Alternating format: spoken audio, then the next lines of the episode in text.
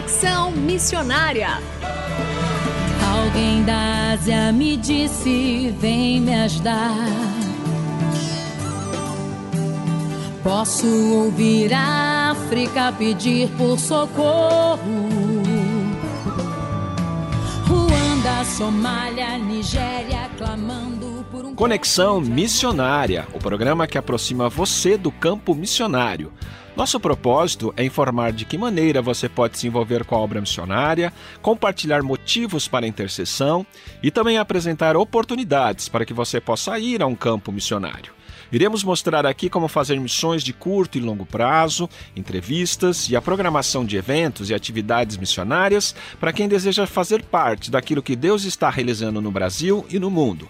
Fique conosco, está começando mais um Conexão Missionária. Fique conosco em Conexão Missionária.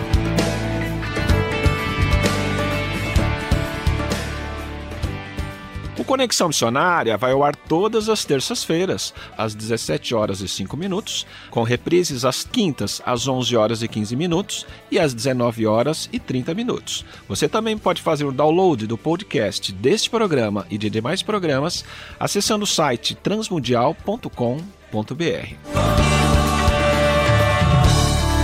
Informação missionária. E na formação e informação missionária, você fica por dentro de eventos sobre missões e orientações para sua capacitação missionária. E o nosso destaque de hoje vai para a conferência Imagine, Evangelização e Pastoreio de Adolescentes e Jovens Conectados. A conferência, moderada pelo pastor José Bernardo, da AME Evangelizar, ela propõe um olhar cuidadoso sobre as crenças, valores e comportamento de jovens e adolescentes com o objetivo de melhorar a evangelização e pastoreio dessa geração. Serão abordados temas como a imagem espiritual, emocional, comunicacional, social e cultural dessa geração.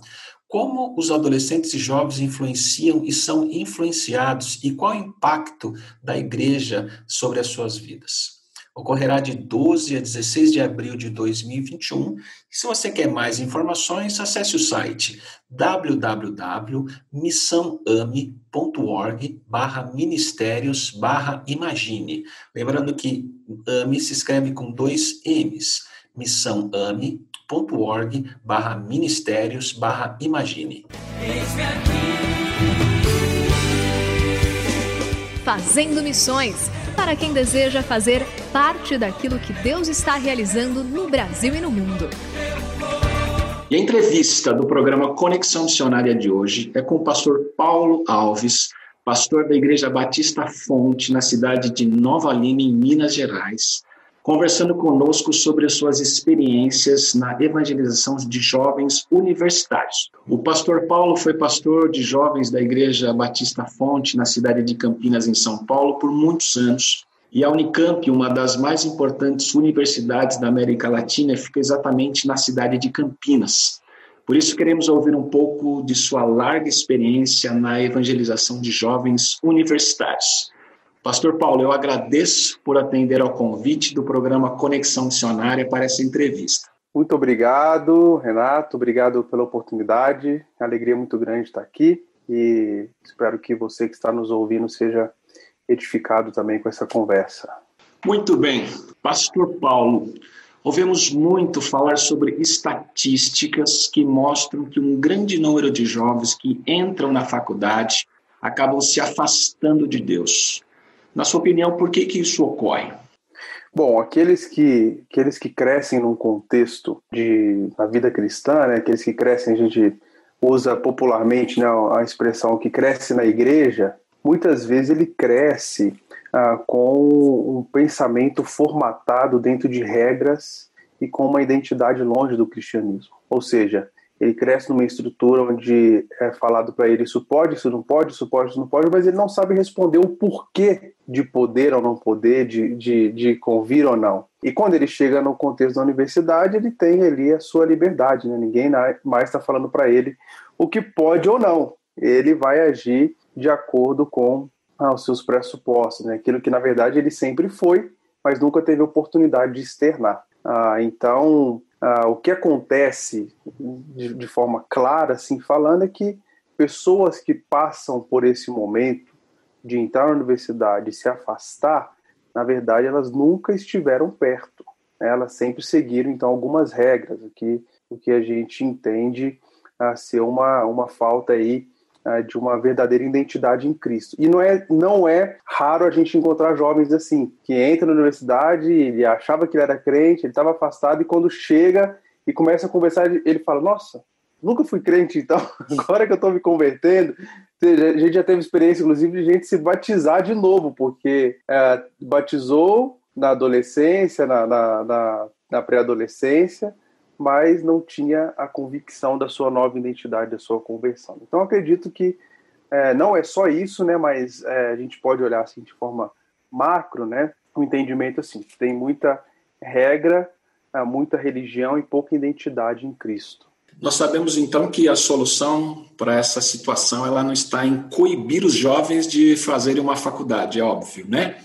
Mas entender então suas necessidades e procurar responder a cada uma delas. E, na sua opinião, como a igreja de hoje pode fazer isso? Eu gosto muito de, de olhar para a oração sacerdotal de Jesus, que a gente lê lá em João, no capítulo 17, e em determinado momento ele diz: Eu peço, e ele está falando ao Pai, né? Eu peço que o Senhor não os tire do mundo, mas os livre do mal. Ah, por causa da tradição cristã e por causa de crentes fervorosos, crentes fiéis ao Senhor, é, nós tivemos a construção, as construções das grandes universidades do mundo, dos melhores hospitais, de cidades desenvolvidas. Né? Então, eu, eu gosto do, do, do, Lutero quando ele fala que o mundo inteiro está cheio de serviço para Deus. É, então, é, é, bom, Deus continua trabalhando, né?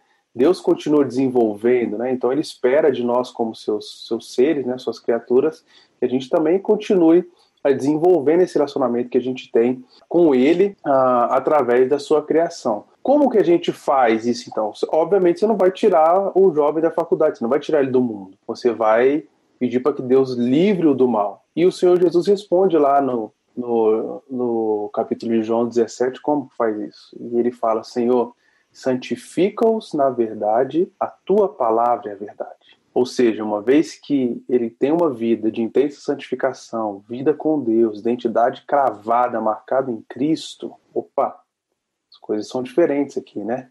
Então não importa onde eu estou.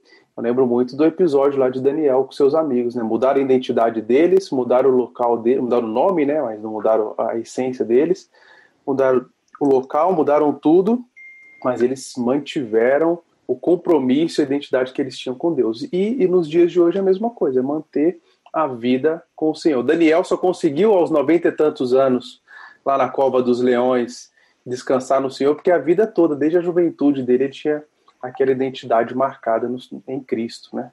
Como que a igreja pode fazer isso? Acho que eu não respondi, falei isso tudo. Como que a igreja pode fazer isso? Ensinando, ensinando o evangelho primeiramente. O evangelho é ah, você não tem condições para salvar a si mesmo. Aquilo que aconteceu no Éden rompeu o seu relacionamento com Deus, com o próximo, com a criação, mas Cristo pode restaurar tudo isso, e somente Ele na sua vida pode fazer isso. O que, que Ele faz? Ele te dá uma nova identidade, é o que Paulo fala aos Coríntios, né? É, segundo Coríntios 5, 17. Quem está em Cristo é uma nova criatura, uma nova pessoa, ou seja, eu sou uma nova pessoa em Cristo, não importa onde eu estou, o que eu estou fazendo, eu faço para a glória dele. É isso que a igreja tem que ensinar. E como é que a igreja e a fé e elas podem afetar e influenciar a vida dos jovens universitários? A gente estava, eu estava, né, desde 2012 lá no contexto da Igreja Fonte Campinas, é um ambiente onde transitam muitos acadêmicos, né, universitários e acadêmicos que são seus vários níveis. E tinha desde professores, gente que é, fundou o curso naquela universidade, até alunos, pesquisadores e por aí vai. A, a igreja, na verdade, né, a, a, fé e a ciência, elas, elas nunca é, é, é, essa esse dualismo, né, essa essa rixa e colocar um contra o outro é algo recente, né?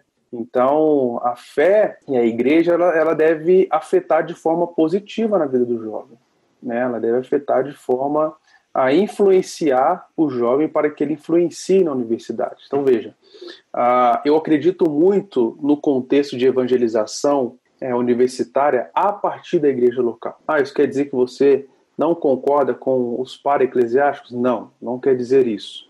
Eu, mas eu acredito que, uma vez que a igreja cumpre o seu papel de evangelizar o mundo, e o mundo entende-se também as universidades, os jovens, ela, ela consegue fazer isso de melhor forma a partir da igreja local. Porque você tem uma liderança, você tem um controle de conteúdo, você tem formação de discípulos, de novos líderes, de pessoas que vão estão comprometidas com o Senhor, mas estão debaixo de uma liderança que acompanha mais de perto essas pessoas. E, e, e você tem uma coesão, ou seja, você tem uma linha mestre daquilo que você está ensinando.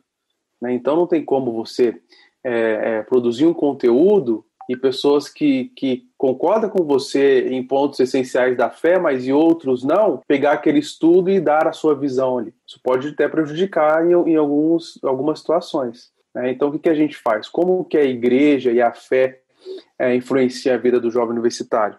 A igreja deve mentorear, ou seja, discipular, equipar e acompanhar esse jovem para que ele cumpra a missão dele na universidade. Eu, eu costumava dizer para os jovens lá da igreja que era o seguinte: muita gente fala, né? Deus não une pessoas, ele une propósitos. Eu acho que Deus une pessoas com propósitos específicos para a glória dele.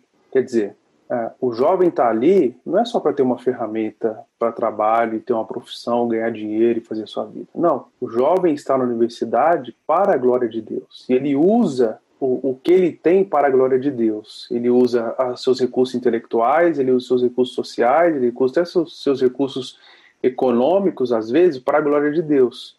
Como que a igreja entra nisso? Discipulando, capacitando, equipando, enviando, promovendo, instigando, para que eles possam então serem fortalecidos. Né? O que Paulo fala lá em Efésios 6, no, no, no, no versículo 10, antes de falar da armadura, ele fala: Por isso, fortaleçam-se no Senhor e na força do seu poder. Ou seja, é a vida com Deus, é, é o fortalecimento da fé em Cristo, através do engajamento da igreja local, que vai ajudar esse jovem a, a, a conciliar a sua fé, a igreja e a universidade.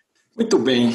É, na próxima semana, então, nós continuaremos com essa entrevista com o pastor Paulo Alves, nos contando um pouco mais sobre suas experiências como pastor de jovens e evangelização de universitários. Então, nos acompanhe na próxima semana e até a próxima.